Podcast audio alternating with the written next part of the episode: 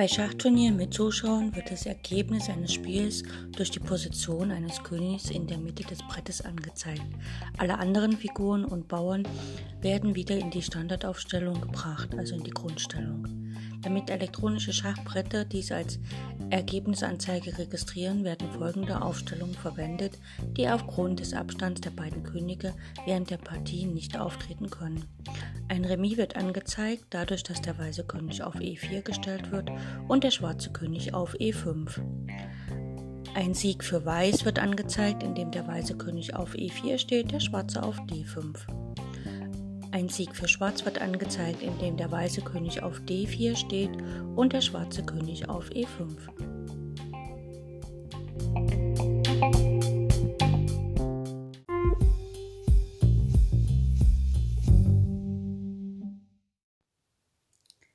Herzlich willkommen zum Endspielkurs im Blindschach.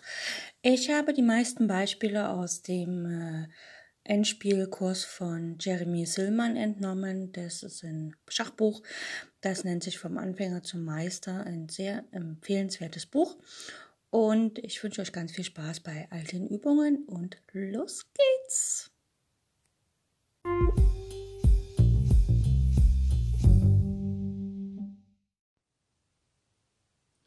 Für die heutige Folge habe ich mir einen kleinen Test ausgedacht.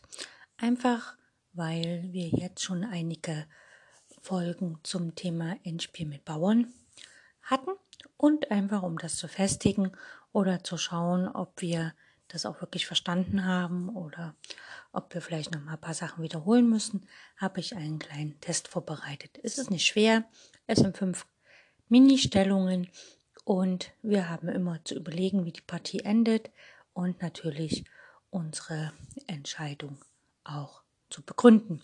Fangen wir an mit der ersten Stellung. Weiß hat den König auf G6 und den Bauern auf G5 und Schwarz hat den König auf G8. Weiß ist am Zug. Die beiden Könige stehen sich gegenüber und der Bauer steht auf der fünften Reihe, der weiße König auf der sechsten und der schwarze auf der achten, alles auf der G-Linie. Und die Frage ist halt, wie endet diese Partie? Und Weiß ist am Zug einfach überlegen und vielleicht auch begründen. Gut, ich sage noch nicht, wie es endet. Ich sage einfach nur, was Weiß spielen könnte. Weiß kann hier, äh, steht ja schon in Opposition und wir haben die Regel gelernt, wer die Opposition verlassen muss, hat ein bisschen das Nachsehen. Und wir schauen hier, Weiß ist am Zug, der muss jetzt die Opposition verlassen. Allerdings steht Weiß auch auf einem Schlüsselfeld von dem G-Bauern. Also da gibt es ja sogenannte Schlüsselfelder. Und Weiß steht auf einem dieser Schlüsselfelder. Ich kann mal schauen, ob man hier findet, was ein Schlüsselfeld überhaupt ist, damit das vielleicht noch, bevor jetzt der Test wirklich losgeht, ähm, damit man auch weiß, was das überhaupt ist. Ein Schlüsselfeld, und zwar ist ein Schlüsselfeld im Schach das Feld, was der König betreten muss, damit sein Bauer definitiv sich umwandeln kann. Und ähm, da schauen wir doch mal Schlüsselfelder. Ein wichtiger Begriff im elementaren Bauernendspiel sind die sogenannten Schlüsselfelder.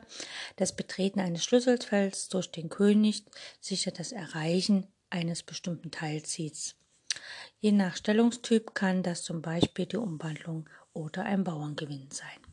Im Endspiel König und Bauern gegen König gilt, hat der König dem, des Bauern ein Schlüsselfeld betreten, so ist die Umwandlung des Bauern beim richtigen Spiel nicht mehr zu verhindern und die Partie wird gewonnen. Bei der Voraussetzung von Abwicklungen kann in einem Variantenzweig abgebrochen werden, wenn eine solche Stellung erreicht wird. Das heißt also, es erleichtert uns definitiv die Berechnung, weil in dem Moment, wo wir mit unserem eigenen König das Schlüsselfeld des Bauern betreten haben, dann wissen wir, dass wir definitiv diese Variante in dieser Stellung gewinnen können. Und äh, Schlüsselfelder sind zum Beispiel, wenn ein Bauer auf der fünften Reihe steht, dann sind das die sechs Felder, die vor ihm sind, also die, die drei Felder vor ihm auf der sechsten Reihe und die drei Felder vor ihm auf der siebenten Reihe. Also nehmen wir mal an, einen Bauer auf C5, dann sind die Schlüsselfelder B6, C6, D6 und B7, C7, D7. Ähm, steht der Bauer auf der zweiten Reihe, dann kann er einen Doppelschritt machen. Das heißt also, die Schlüsselfelder verschieben sich jeweils um ein Feld nach vorne. Ganz logisch. Ziemlich einfach. Ne? Genau. Und das heißt, Schwarz kann da gar nichts mehr machen. Und wir haben hier in unserem Endspiel, was jetzt für den ersten Test war, da steht ja der König auf G6, der Bauer auf G5. Die Schlüsselfelder vom Bauern G5 sind F6, G6, H6, F7, G7, H7 und der weiße König steht ja auf G6, das heißt, er steht hier auf dem Schlüsselfeld, also wird die Partie höchstwahrscheinlich gewonnen sein. Spielen wir es jetzt mal durch.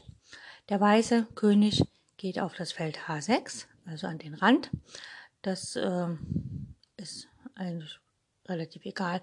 Er kann auch, wenn man mal so durchspielt, er kann auch nach ähm, H7, äh, nach F6 gehen. Ich bevorzuge immer den Rand. Gut, Schwarz entscheidet sich er will äh, das Feld H8 als Verteidigung weiterhin besetzen, also König H8. Und jetzt spielt Weiß einfach G6, denn er hat gelernt, wenn er ohne Schach auf die siebente Reihe kommt, dann habe ich definitiv gewonnen. Und da jetzt der König auf A8 steht und Weiß erst nach G6 geht, steht im nächsten Zug der König auf G8, da muss er jetzt hingehen. Und Weiß betritt die siebente Reihe ohne Schach, also leise, G7 und der König muss nach F7 und jetzt zieht der weiße König nach. Er will ja auch das Umwandlungsfeld kontrollieren. Er spielt also König H7. Schwarz muss einfach zur Seite gehen mit dem König und dann kommt G8 Dame und die Partie ist definitiv gewonnen, sofern man nicht Patz setzt. Aber das vermute ich mal, dass das keiner von den Zuhörern mehr macht. Okay, also die erste Aufgabe heißt, dass Weiß am Zug die Partie gewinnt. Die zweite Aufgabe. Schauen wir uns ein zweites Beispiel an. Hier steht der weiße König auf B4, der weiße Bauer auf A4, also die beiden stehen nebeneinander, und der schwarze König steht auf D5. Also B4 der König, A4 der Bauer und der schwarze König auf D5. Und es ist wieder zu entscheiden, wie endet die Partie, wenn Weiß am Zug ist. Es gibt zwei Züge, die interessant sind für Weiß, weil Weiß versucht ja, dass der König vor dem Bauern kommt, damit er den Bauern zum Umwandlungsfeld geleiten kann.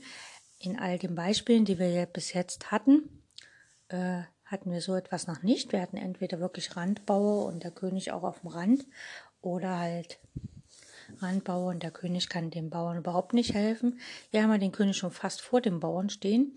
Und die Entscheidung ist natürlich, was macht denn jetzt der weiße König? Geht er auf die A-Linie, also König A5, oder geht er nach B5? Oder spielt er gar A5 selber mit dem Bauern? Gut. Also wie endet die Partie und welche ist der praktischste Zug und welcher Zug ist vielleicht ziemlich unpraktisch. Okay, gucken wir uns mal an, was passiert, wenn Weiß direkt A5 spielt. Wenn Weiß A5 spielt, dann steht der weiße König hinter dem Bauern. Das heißt, wir müssen schauen, äh, ob der schwarze König im Quadrat des Bauern steht, denn der weiße König kann ja nicht mehr helfen. So, das heißt, dass der schwarze König im Moment im Quadrat des weißen Bauern steht, weil das Quadrat von dem Bauern A5 geht über B6, C7, D8, also A5, A8, D8, D5 und da steht der weiße, äh, schwarze König steht ja schon auf D5. Das heißt, jetzt könnte Schwarz zum Beispiel König C6 spielen, damit lässt er den weißen König definitiv nicht vor den Bauern. Und wenn jetzt ähm, Weiß A6 spielt, spielt Schwarz einfach König B6. Er kann nicht nach B7 wegen dem Bauern auf A6 und der Bauer geht verloren, was dann Remis endet. Das heißt also, es hilft Weiß überhaupt nicht, mit dem Bauern loszulaufen, Das heißt also, wenn Weiß mit dem Bauern losläuft, endet die Partie Remis. Vielleicht gibt es ja noch bessere Züge. Dann schauen wir mal, was passiert, wenn der König, der weiße König, direkt vor dem Bauern geht, weil wenn er auf eins der Schlüsselfelder kommt, ne, also wenn der Bauer auf die fünfte Reihe kommt, dann sind die Schlüsselfelder ja ähm, B6 und B7. Und wenn er jetzt zum Beispiel startet und auf die A-Linie geht, also König A5, dann kann Schwarz einfach König C6 spielen und verwehrt sozusagen dem weißen König den Gang auf die B-Linie, also und kommt natürlich in Nähe des, äh, des Umwandlungsfeldes A8, wo er hinstrebt, um Remis zu erreichen. Wenn Weiß jetzt König A6 spielt, um den schwarzen König nicht auf die B-Linie zu lassen, dann kann Schwarz einfach König C7 spielen, strebt wieder über C8 nach, äh, über B8 nach A8. Weiß muss das abwehren mit König A7 und Schwarz bleibt einfach in der Nähe. Er will immer nach B8 und immer nach A8, also später hier König C8. Wenn Weiß jetzt nach A6 zurückgeht, kann Schwarz nach B8 gehen und dann nach A8. Wenn Weiß jetzt den Bauern zieht, also Bauer A5, dann kann Schwarz einfach König C7 spielen und dann kann Schwarz bewegt sich eigentlich mit seinem König immer nur auf C7 und C8. Und äh, wenn der König Platz macht, dann geht er natürlich nach B8 und A8. Und wenn der Bauer zieht, klemmt quasi der schwarze König den weißen König auf den Feldern auf der A-Linie ein. Das heißt, der, letztlich wird er sogar patt gesetzt. Und wenn aber der weiße König über die B-Linie versucht auszuweichen, dann kann Schwarz immer nach B8 gehen und nach A8 und die Partie endet Remis. Gehen wir nochmal in die Ausgangsstellung. Ne, der weiße König auf B4, der Bauer auf A4, der, König, der schwarze König auf D5. Jetzt haben wir schon geschaut, Bauer A5 endet Remis und König A5 endet Remis. Aber vielleicht gibt es ja noch einen Zug. Wenn der weiße König auf die dritte Reihe zurückgeht, ist klar, dann geht der schwarze König über C6, B7 nach A8 und ist auch Remis. Aber was passiert, wenn der weiße König nach B5 geht? König B5. Gut. Jetzt kann Schwarz nicht auf die C-Linie gehen, sondern er muss ähm, zum Beispiel König D6 spielen. Weiß begleitet seinen Bauern. Er geht König B6. Er will natürlich nicht den schwarzen König äh, nach A8 lassen. Und Schwarz spielt von mir aus König D7. Er strebt über C8, B8 nach A8 und Weiß hält ihn davon ab, indem er einfach König B7 spielt. Immer schön in Opposition treten. Und egal, was Schwarz jetzt macht, sagen wir mal, er spielt König D6, kann Weiß einfach A5 und im nächsten Zug A4, äh, A6, A7, A8 spielen. Also der Bauer wandert jetzt durch und damit ist die Partie gewonnen. Das heißt also, in dieser Ausgangsstellung, wo wir den weißen König auf B4, den Bauern auf A4 und den schwarzen König auf D5 haben, ist die Partie für Weiß gewonnen, wenn Weiß am Zug ist und König B5 spielt. Später andere Züge wird es Remis. Das heißt, in so einem Endspiel muss man ziemlich darauf achten, was man macht.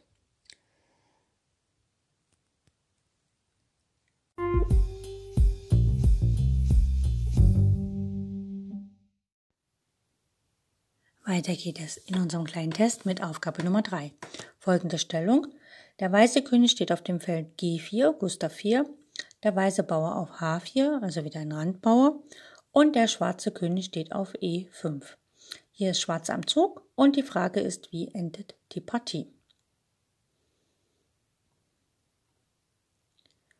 Okay, ähm, hier ist es so, dass das Quadrat des Bauern von H4 D5, F6, E7, D8, also A4, H8, D8, D4, H4, das ist das Quadrat des Bauern. Und der König, der schwarze König steht schon im Quadrat. Das heißt also, hier wäre es wichtig, dass Weiß seinen König vor dem Bauern bringt, beziehungsweise eins der Schlüsselfelder betritt und den schwarzen König nicht auf das Feld H8 lässt, wo er ja die Partie Remis halten kann, indem er einfach beim Randbauern auf dem Umwandlungsfeld steht. Das hatten wir ja schon. Gut. Jetzt können wir einfach unsere Abzählmethode verwenden. Schwarz ist am Zug, das heißt, wir fangen an für Schwarz zu zählen. Wie lange braucht er, um das Feld H8 zu erreichen? F6, G7, H8, das sind drei Züge. Und wo steht der weiße König, wenn er drei Züge macht? Er geht nach G5, G6, G7 kommt er dann nicht im dritten Zug. Das heißt also, er würde nach drei Zügen auf G7 stehen. Das funktioniert natürlich nicht. Das heißt, er kann nicht den Schwarzen davon abhalten, nach H8 zu gelangen. Spielen wir es kurz durch. Ähm, Schwarz ist am Zug, der spielt König F6. Weiß kann noch nicht mal G5 spielen, König G5, sondern er muss König H5 spielen. Schwarz spielt König G7. Jetzt kann der weiße König noch nicht mal auf die sechste Reihe, also muss nach G5 ausweichen. Und Schwarz hat sein Ziel erreicht, König H8 und damit die Partie Remis gehalten. Also Weiß hat absolut hier gar keine Chance, irgendwie die Partie für sich zu entscheiden. Sofern Schwarz der Regel folgt, wenn es ein Randbauer ist, mit dem König zum Umwandlungsfeld so schnell wie möglich zu laufen, um dies zu besetzen. Das war Aufgabe Nummer drei. Ich glaube, bisher war alles sehr einfach. So, Nummer 4. Aufgabe Nummer 4. Der Weise hat seinen König auf Gustav 1 und seinen Bauern auf B Bertha 2. Und Schwarz hat seinen, Bauer, äh, seinen König in Opposition zum weißen König und zwar auf dem Feld Gustav 3, G3. Weiß ist am Zug und die Frage ist, wie endet die Partie? Relativ einfach, wir müssen uns das Quadrat des Bauern anschauen, das Bauern B2. Wir wissen, Bauer B2 steht in der Grundstellung, das heißt, sein Quadrat ist identisch mit dem Bauern von B3, weil er kann ja einen Doppelschritt machen. Also das Quadrat vom Bauern B3 geht über B3, C4, D5. Übrigens, das Quadrat des Bauern wird immer Richtung gegnerischen König gemacht, also hier nicht in die andere Richtung, geht das sowieso nicht. Also B3, C4, D5, E6, F7, G8, also G-Linie. Also geht es von B3 nach B8, nach G8, nach G3 und dann wieder nach B2, 3. Das heißt also, der König, der schwarze König auf G3 steht im Quadrat des Bauern. Jetzt ist Weiß am Zug. Weiß kann einen Doppelschritt machen. Man könnte ja sagen, okay, der macht jetzt einen Doppelschritt. Das Quadrat ist ein bisschen kleiner, das geht halt nur bis F4 aber Schwarz ist am Zug und Schwarz kann das Quadrat betreten. Das heißt also, Schwarz kann den Bauern aufhalten.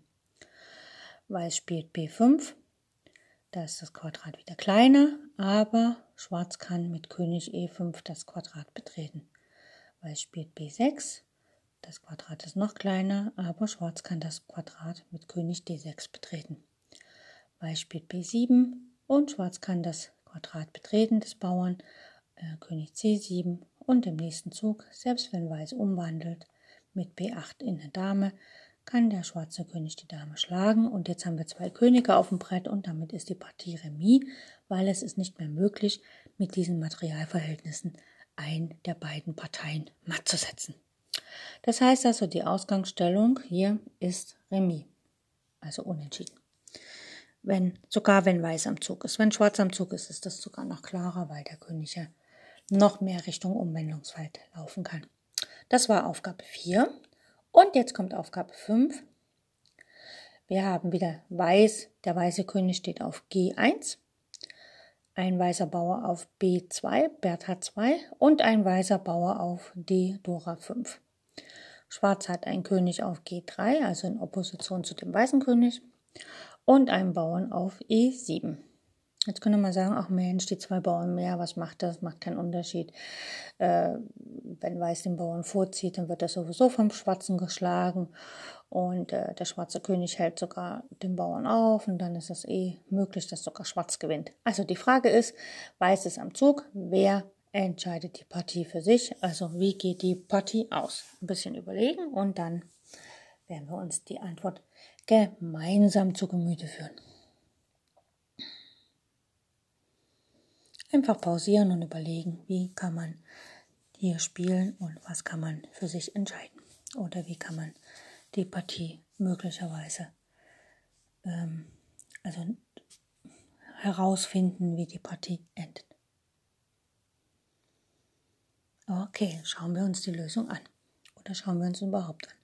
Wenn Weiß sofort mit dem B-Bauern losmarschiert, dann passiert folgendes. Der König rennt sofort über F4, E5, D6, C7 Richtung Bauer, hält den Bauern auf, geht zurück,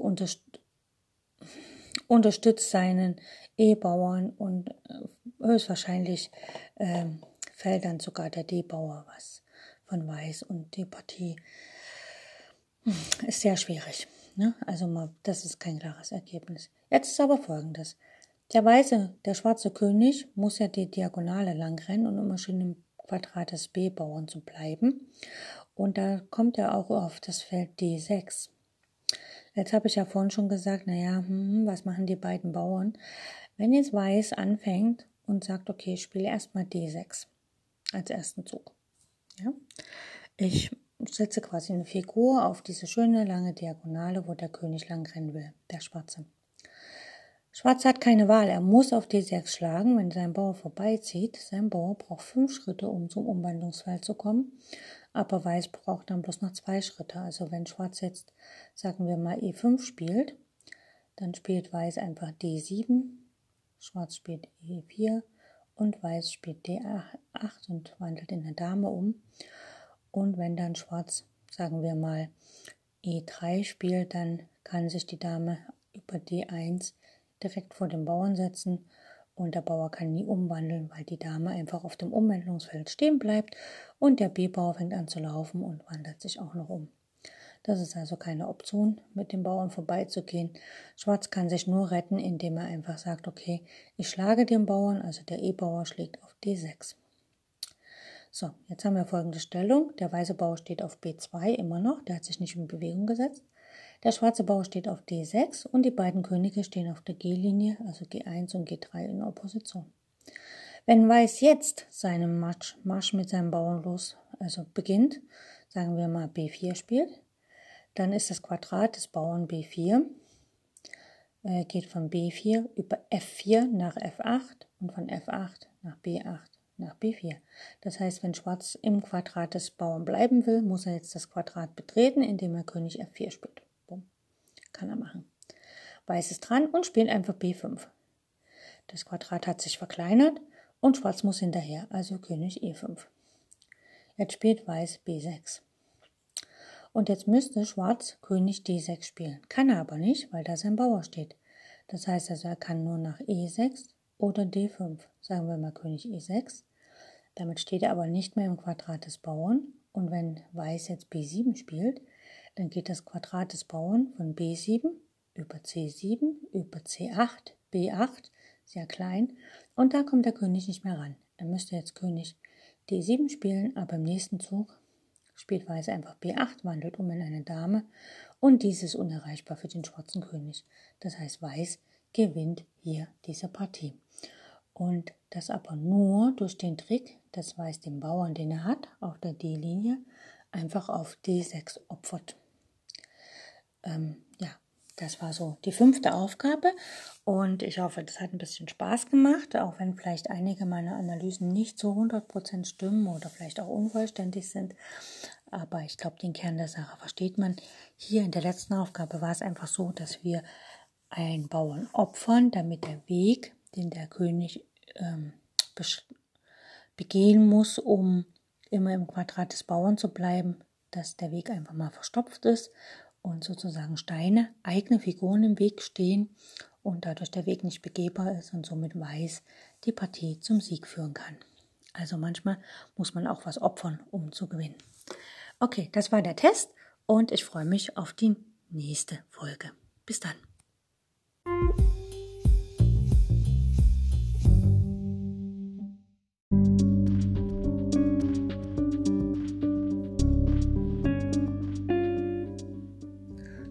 Das war's für heute mit den Übungen zum Blindschach.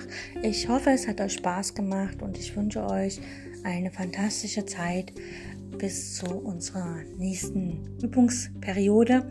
Mm, wenn ihr Freunde, Bekannte, Verwandte habt, die auch Schach spielen und vielleicht im Schach besser werden wollen, dann empfehle ich euch, dass ihr denen meinen Podcast äh, empfehlt, sodass sie praktisch auf Spotify und sonst wo auch immer oder auf Encore meinen Podcast sich anhören können und die Serie zum Thema Blindschachlernen sich anhören können. Das ist jetzt, jetzt schon die dritte Staffel. Das heißt also, es waren schon zwei vorher, die kann man sich auch anhören, ein bisschen üben. Und wir hören uns dann morgen wieder oder im nächsten Teil. Und falls es euch zu schwer wird, hört die Serie einfach nochmal diesen Teil und wenn ihr jetzt zum Beispiel heute Teil 1 hört, morgen Teil 5 oder sowas, dann immer mal wiederholen, weil Wiederholung schult unseren Geist und lässt uns auch die Dinge tatsächlich lernen, sodass wir immer, ähm, wie soll ich sagen, immer fitter mit dem Thema werden und uns immer auskennen und es für uns nur natürlich wird, blind Schach zu spielen, ohne Schachfiguren, ohne Schachbrett. Und letztlich in unseren Zeiten heutzutage, wo wir vielleicht unsere Freunde und so nicht so treffen können, wie wir wollen, dann ist es vielleicht ganz witzig, wenn man mal über Skype oder Telefon oder irgendein Chat ganz normal Schach spielen kann, ohne ein Brett in der Hand zu haben oder ein Brett vor der Nase zu haben. Okay, ich wünsche euch eine gute Zeit und danke fürs Zuhören und bis bald. Tschüss.